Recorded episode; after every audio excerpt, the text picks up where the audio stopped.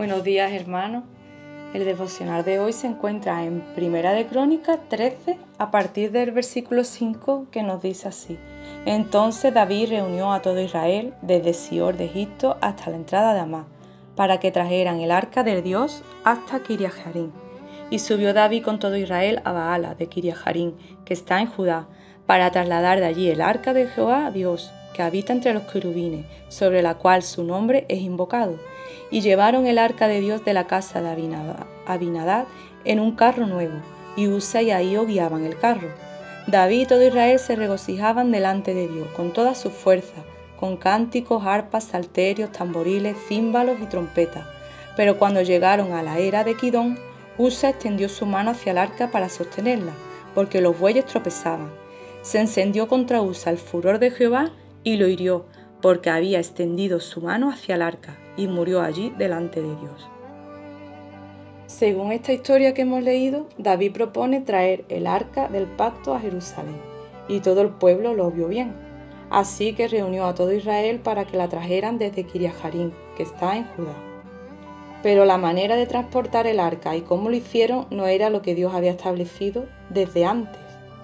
Y podemos decir que lo hicieron como ellos quisieron, sin tomar en cuenta u olvidando la forma en la que el arca debía ser trasladada, ya que sobre ella estaba la presencia de Dios, y Dios le dio indicaciones claras de cómo lo tenían que hacer.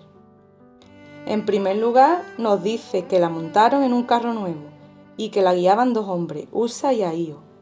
Y sucedió que en algún momento del camino los bueyes tropezaron y Usa extendió su mano y la tocó para sostenerla y así evitar que ésta cayese al suelo. Entonces dice que el furor de Jehová se encendió, se encendió sobre él y murió allí mismo delante de Dios y de todos. En Éxodo 25, del 14 al 15 y Deuteronomio 18, vemos que el arca había sido construida con unos anillos a los costados para que los levitas pudieran cargarla sobre sus hombros en número 7.9 dice que los levitas no usarían los carros con bueyes.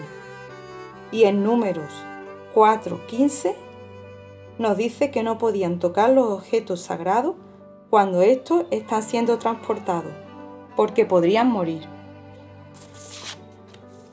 Entonces, viendo este trágico suceso, y aunque sabemos que Dios es un Dios de amor y misericordia, que nos ama y nos perdona, no podemos pasar por alto ni violar sus mandamientos o dejar de hacer lo que Él nos ha dicho, dejando así de hacer su voluntad, porque queremos hacerlo a nuestra manera, quizás porque pensemos que estaría así también, que sería otra manera de hacerlo y que estaría bien, o porque lo hacemos con buenas intenciones, basándonos en nuestros propios razonamientos y no en lo que Dios nos ha dicho que sabemos que siempre es lo más sabio y lo correcto.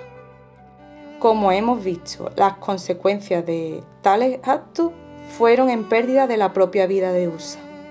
Viéndolo desde afuera nos puede parecer algo muy fuerte, pero Dios es un Dios soberano y sabe por qué tuvo que llevar hasta ese final con su vida. Aprendamos nosotros de ello y no permitamos que nuestra manera de actuar sea diferente o vaya en contra de lo que Dios nos ha dejado como guía para nuestras vidas. Que su voluntad sea aquello que escojamos y no nos dejemos llevar por razonamientos o maneras de pensar que nos desvíen, que nos desvíen de hacer lo que a Él le agrada para que así podamos cumplir con su voluntad.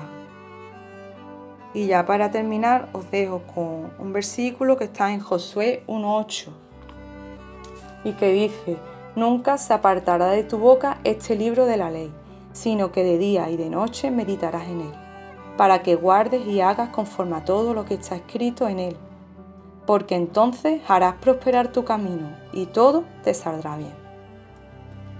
Bendiciones, hermanos.